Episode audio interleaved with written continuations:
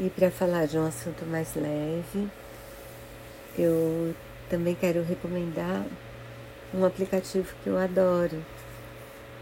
Não sei se alguém é do meu tempo e lembra de um brinquedo em que você tinha círculos de plástico que você encaixava numa régua e aí você colocava uma canetinha nos, nos furinhos desses círculos e com essa canetinha você criava desenhos lindos.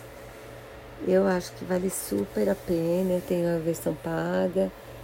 Você pode fazer desenhos super coloridos.